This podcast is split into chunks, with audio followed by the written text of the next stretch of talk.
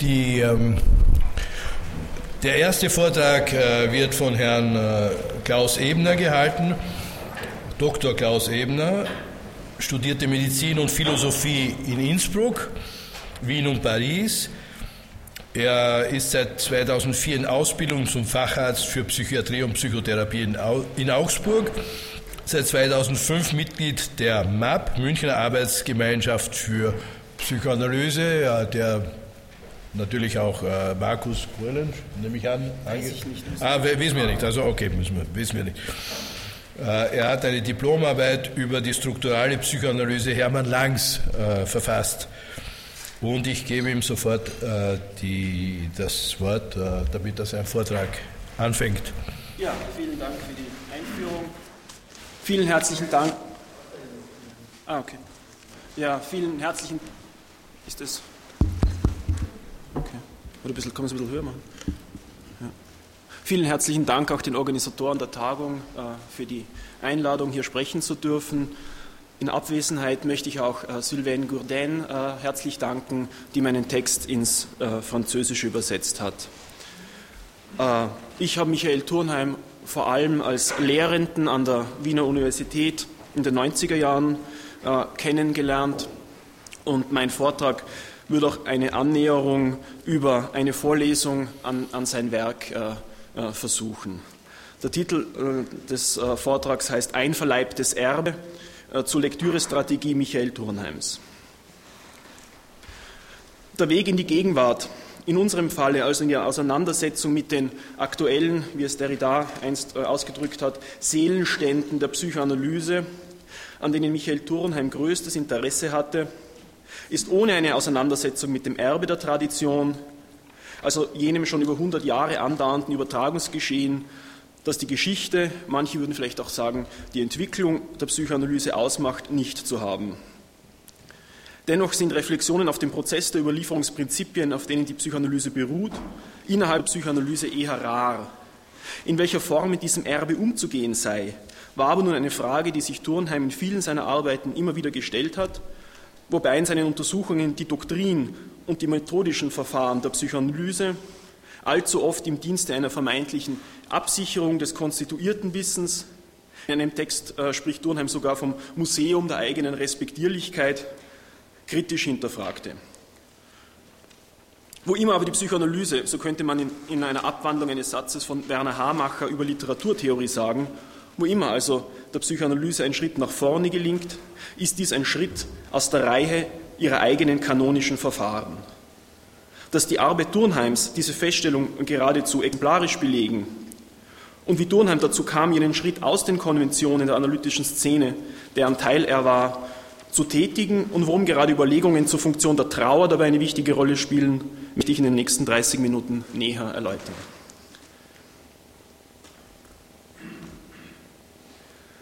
Michael Turnheim hat sich bereits in seinen ersten Sammelbänden mit Fragestellungen zur Geschichte der Psychoanalyse auseinandergesetzt.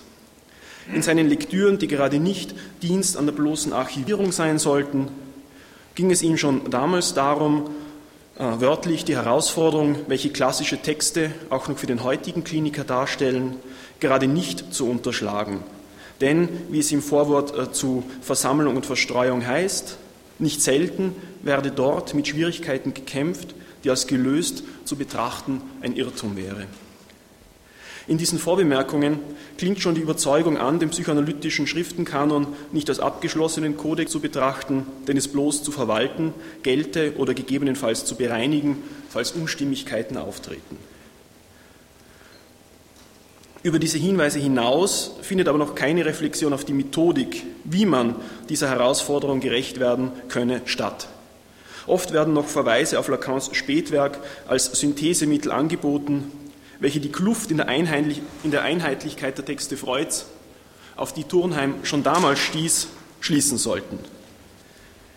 Eine explizite Methodenkritik erfolgte erst einige Jahre später während einer Vorlesung an der Universität Wien zum Thema Trauer und Melancholie im Wintersemester 1997-98.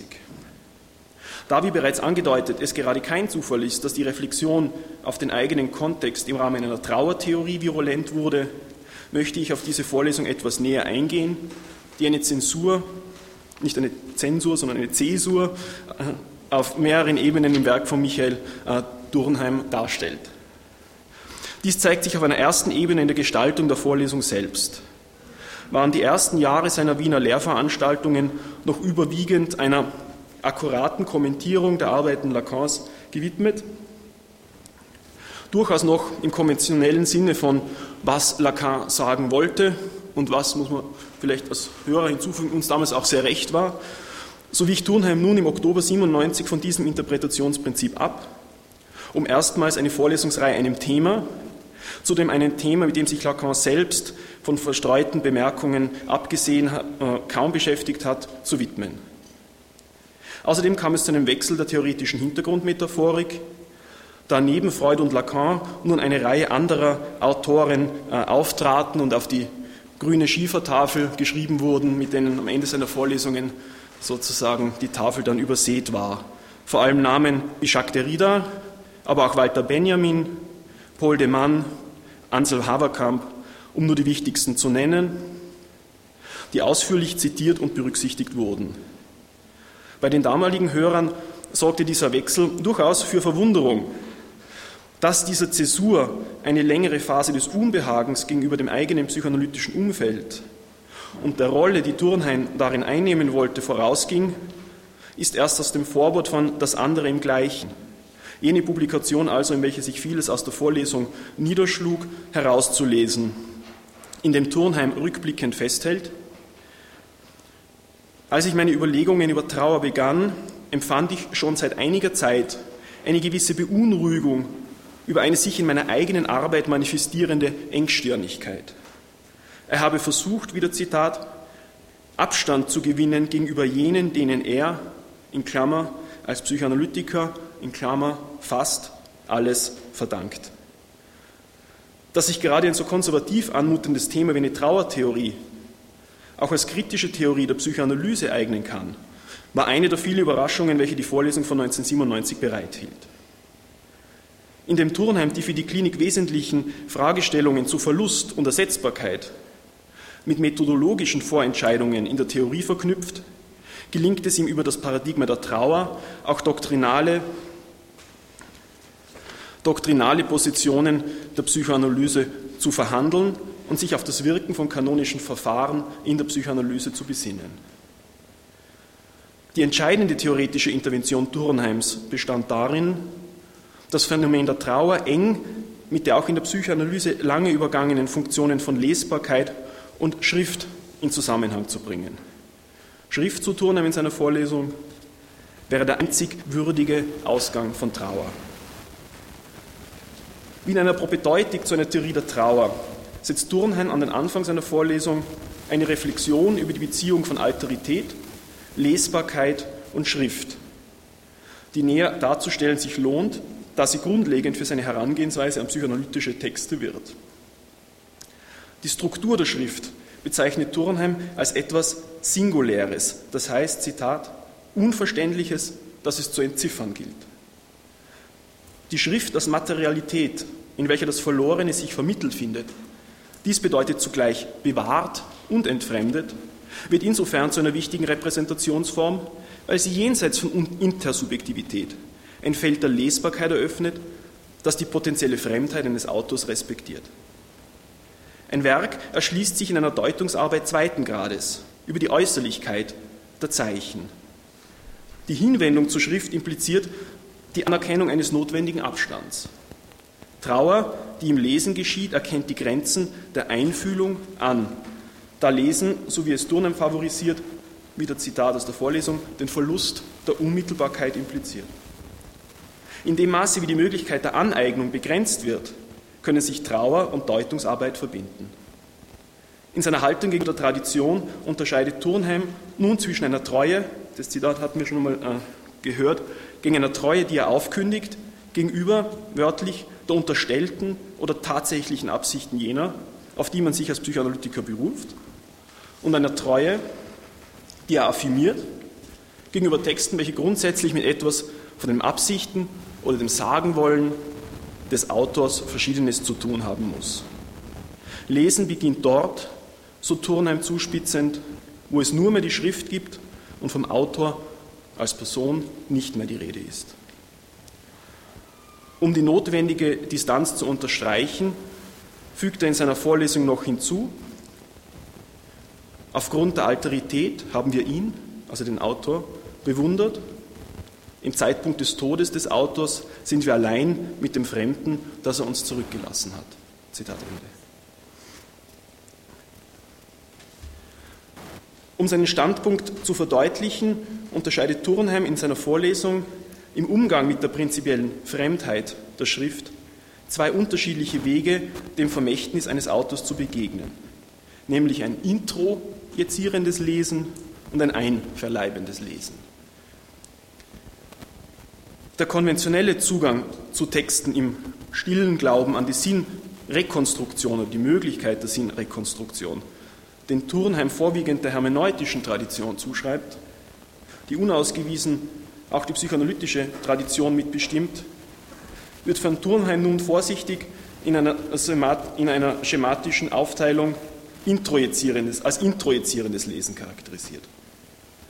Dieses ist vom Prinzip der Unterscheidbarkeit oder der Möglichkeit der Unterscheidbarkeit in anderes und Gleiches, also zum Kanon Gehöriges und Apokryphes geleitet. Der Begriff der Introjektion kommt hier deswegen sehr passend zur Geltung, weil dies in der Geschichte der Psychoanalyse schon bei Freud in die Nähe der Urteilsfunktion gerückt wurde, die für Ausschlusskriterien an der seelischen Basis zuständig ist. Also für, äh, Zitat Freud, das will ich in mich einführen und das aus mir ausschließen. Also, es soll in mir oder außer mir sein. Zitat Ende. Turnheim verwendet den Begriff der Introjektion, um sozusagen der Anführungszeichen die vernünftige Form oder scheinbar vernünftige Form der Aneignung des anderen oder genauer bestimmter Züge des anderen, bestimmter Züge des Objekts in Form von Kennzeichen äh, zu beschreiben. Das introjizierende Lesen ermöglicht somit die Produktion einer offiziellen Version der Lehre, einer normativen Struktur mit Deutungshegemonie. Diese Form der Objektbeziehung findet sich häufig in Institutionen, da diese, die Urteilsfunktion, äh, da diese Urteilsfunktion die Möglichkeit der Identifikation via Ausschluss erreicht, äh, erleichtert, die letztlich jeder Corporate Identity zugrunde liegt. Die Krux dieser Form der Selbstkonstitution liegt allerdings darin, dass in der sauberen Trennung von angeeigneten und nicht angeeigneten, also eigenen und fremden, gleichzeitig, Zitat, Alterität als ausgeschlossener Rest des anderen produziert wird. Und dieses andere, ausgeschlossene natürlich unter der Hand, sich wieder in, die, in das meintlich eigene einschleust. Indem es die Andersartigkeit, also die, das introjizierende Lesen, indem es die Andersartigkeit verwirft, erreicht dieses zwar Kohärenz in der Doktrin, allerdings um den Preis einer wörtlich notwendigen Verstümmelung des Textes, um seine widersprüchlichen oder befremdenden Anteile. Turnheim rechnet den Anspruch, wissen zu können, was ein Autor sagen wollte oder nicht, der Orthodoxie zu. Nichts aber kann sicherstellen, fügt Turnheim an, dass nicht gerade der verstümmelte Rest der verborgenen, geheimen Intention des Autors entsprechen würde an die, an die Turnheim immer geglaubt hat, an dessen Texten ein Versprechen innewohnt. Wenn es also auch unvermeidlich erscheint, dass, wie es Blanchot vielleicht am schönsten ausdrückte, das Werk in der Welt der Kulturen sich so verändert, dass es Garant von Wahrheiten und Treuhänder von Bedeutungen wird, und diese Tendenz vielleicht für die psychoanalytischen Schulen noch in verstärktem Maße zutrifft, so zielt Turnheim in seiner Vorlesung darauf ab, diesen Prozess einem anderen Mechanismus entgegenzustellen. In seiner Vorlesung bezeichnet Turnheim jene nicht glättende, unorthodoxe Rezeptionsform als das einverleibende Lesen. Das einverleibende Lesen konzentriert sich ganz auf das, was, wieder Zitat aus der Wiener Vorlesung, was sich geschrieben hat. Es berücksichtigt auch die Verwerfungen oder gerade die Verwerfungen in der offiziellen Rezeptionsgeschichte. Die Einverleibung, ein Terminus, der bei Freud auf die wörtlich kannibalische Phase der Libido-Entwicklung zurückgeht, bezeichnet eine frühe und intensive Form der Objektbeziehung, welche die Trennung in gute und schlechte Objektanteile noch nicht durchlaufen hat. Sie hat daher stärker als die reifere Form der Introjektion mit Ambivalenz, aber auch mit Liebe zu tun. Bei Turnheim steht die Einverleibung für eine, wieder wörtlich, wilde, ungemäßigte, orale, unverdaute und heimliche Introjektion. In dieser Form der Einverleibung war mir das Bild aufgestiegen in dem letzten Text von Turnheim, als wo er sich als, als Säugling mit Benjamin Button irgendwo identifiziert und die Texte einverleiben möchte. Dieses Zitat aus der Vorlesung spielt bereits auf die Arbeiten der französischen Psychoanalytikerinnen und Analytiker Nikolaus Abraham und Maria Torok an, welche die Inkorporation als Terminus für eine noch gescheiterte Introjektion ausdrücklich mit der Entstehung einer pathologischen Form der Trauer in Zusammenhang brachten. Inkorporation steht dort für eine heimliche Repräsentation eines Fremdkörpers in sich. Die Inkorporation ist die Grundlage jener Repräsentationsform, welche Abraham und Torok mit dem Begriff der Krypta ins Vokabular der Psychoanalyse eingeführt haben. Die Krypta, für Abraham und Torok ein anderer Name für das Unbewusste, beschreibt einen heterotopen, intrapsychischen Ort, eine parasitäre Einschließung, über die sich das Selbstverhältnis nicht mehr vollständig zu schließen vermag. Die Krypta trägt das Brandmal der heterogenen, unassimilierten Objekterfahrungen, die eine permanente Umschichtung in der Kontinuität der narrativen Identität bewirken, bewirken können. Turnheim löst nun die Inkorporation von ihrer pathologischen Komponente um sie als alternative Rezeptionsform zu den oben beschriebenen vereinheitlichenden Tendenzen im Umgang mit den analytischen Texten vorzuschlagen. Die Materialität, welche die Möglichkeit der Einverleibung trägt, ist wiederum die Schrift, da diese in sich eine Vieldeutigkeit enthält, die sich durch keine auktoriale Geste begrenzen lässt. In der Mitaufnahme der nicht assimilierten Elemente kann das einverleibende Lesen den introjizierten Text wieder wörtlich aus der Vorlesung in Bewegung bringen. Indem Turnheim das Siegel der Ideologie bricht und Schablonen aufhebt, mit denen wir auch oder gerade kanonisierten Texten begegnen, wird das bisher Geklärte wieder in Frage und die Möglichkeit zu lesen wiederhergestellt. Und ich glaube, dies hat damit zu tun, dass sich Turnheim in einem Text nicht auf die konstituierten Aussagen konzentriert, sondern auf die Bruchstellen, heterogenen Nährlösungen, Einschlüsse, aus denen dieser entstanden ist. Diese liefern ihm das Material für seine Fragestellungen. In der Preisgabe des Anspruchs an eine kohärente Doktrin ermöglicht das einverleibende Lesen auch den fremden Aspekten, die in der unauslotbaren Tiefe eines Werkes verborgen sind, ein parasitäres Fortleben. Gerade die aus dem Kanon ausgeschlossenen Aspekte eines Textes könnten das unter Anführungszeichen heimliche Versprechen, das Turnheim hinter dem konstituierten Wissen der psychoanalytischen Episteme immer vermutet, enthalten. Turnheim nimmt daher jene Elemente, die in inhärenter Opposition zu dem offiziell Gesagten stehen, oft als Ausgangspunkt seiner Untersuchungen, um in seinen Aufsätzen und Vorlesungen die gängigen Lektürekonventionen zu durchbrechen.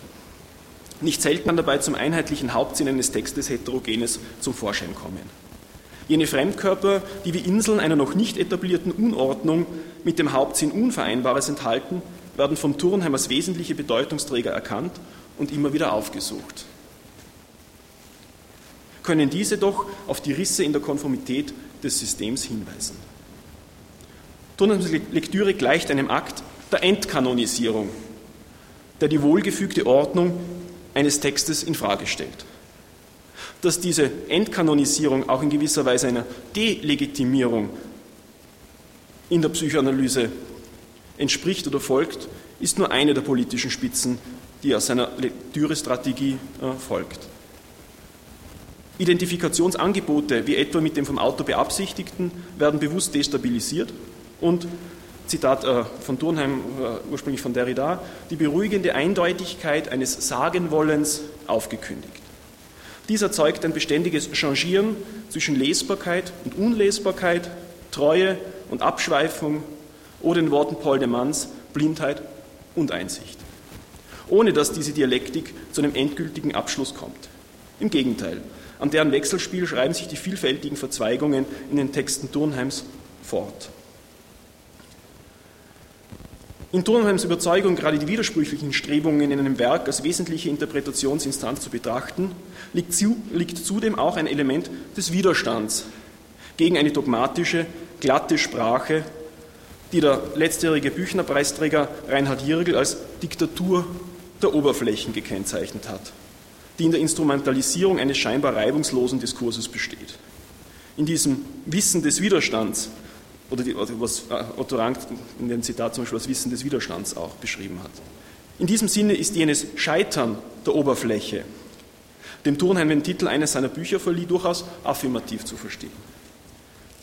Dies zeigt sich auch daran, dass Turnheim die immer stärker zutage tretende Uneinheitlichkeit in der psychoanalytischen Doktrin mit Neugier begegnete, die sie keinesfalls, keinesfalls zu revidieren versuchte.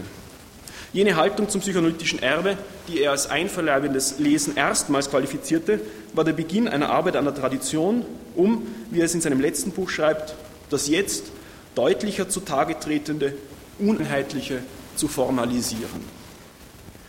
Seine vielfältigen Aufsätze sollten dabei helfen, die Gegenwart besser zu begreifen und die Zukunft oder die Zukünftigkeit der Psychoanalyse zu wahren. Diese Arbeit ist per se nicht abschließbar. Denn wie Turnheim in seiner Vorlesung apodiktisch feststellte, die Einverleibung ist niemals erledigt. Dies würde die innerste Wahrheit der Alterität aussprechen.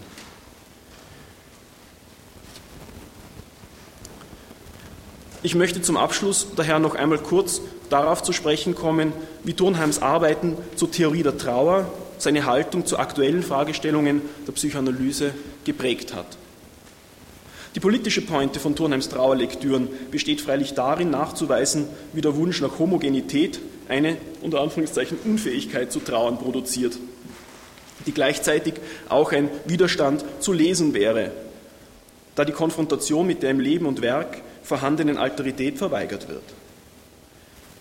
Jene Bestrebungen, die eine Legitimation über die Person oder die Absichten des Autors, also das Sagen wollen, herzustellen versuchen, würden mehr an potenziell pathologischen Ausschlussmechanismen, die einer Verarbeitung der Tradition eher blockieren, enthalten, als die auf den ersten Blick der Melancholie näherstehende, unabschließbare, wiederkehrende Vertiefung in den fremden und nicht abschließend deutbaren Schriftcharakter eines Werks. Gerade jene Auffassung, welche in Angst vor Missbrauch die Doktrin durch einen möglichst hohen Grad an Kohärenz absichern möchte, befindet sich in der Logik Turnheims eher in der Gefahr, Beute einer fehlgeleiteten, äh, Beute einer fehlgeleiteten Trauerarbeit zu werden, die sich etwa in den nachträglichen Korrekturen niederschlägt, die notwendig sind, den Schein der Einheitlichkeit aufrechtzuerhalten. Während die offen ausgesprochene Unmöglichkeit einer widerspruchsfreien Aneignung jener Täuschung vielleicht weniger erliegt und den Werken mehr an, unter Anführungszeichen, äh, Fortleben ermöglicht. An der kritischen Haltung der Trauer geschultes Lesen dient daher nicht den Korrekturen der Primärtexte, sondern als Korrektiv jeder Form der Idealisierung oder Nostalgie. Diesen antidogmatischen Aspekt von Trauer hat vielleicht Paul de Mann am besten auf den Punkt gebracht, wenn er schreibt, Wahre Trauer unterliegt der Täuschung weniger. Das Äußerste, dessen sie fähig ist, ist das Nichtverstehen zu erlauben und nicht anthropomorphische, nicht elegische, nicht rühmende, nicht lyrische, nicht poetische und das heißt prosaische oder besser historische Formen der sprachlichen Gewalt aufzuzählen.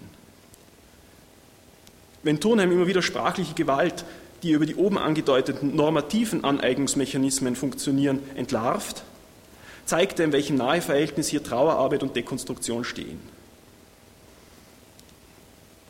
Von der Seite der Psychoanalyse ausgehend und sich der Frage der Trauer widmend bestätigt Turnheim die Vermutung des Literaturtheoretikers Anselm Haberkamp, dass, Zitat, die Trauerarbeit das Paradigma von Dekonstruktion darstellt, weil in ihr, erneut Zitat, die Arbeit am Mythos zur Trauerarbeit an der Tradition wird.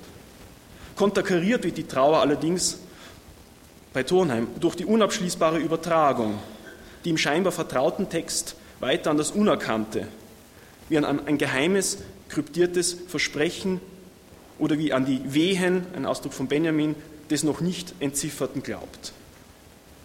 Turnheims Variante der Trauer zeigt somit auch einen Ausweg aus der Falle einer falschen Form der eschatologischen Melancholie, ein Ausdruck von Blumenberg, die aus dem Gefühl entsteht, das Erbe der Moderne sei gesättigt, alles sei gesagt.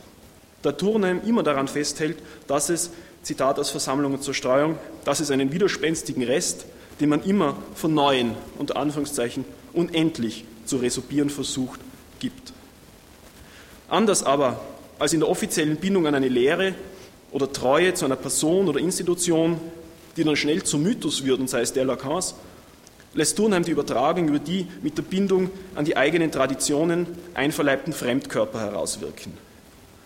Damit kann der Text zur Krypta werden, die als Dezentrierungsstruktur die Totalität eines Werkes immer wieder in Frage stellt, aber auch das Begehren zu lesen aufrechterhält.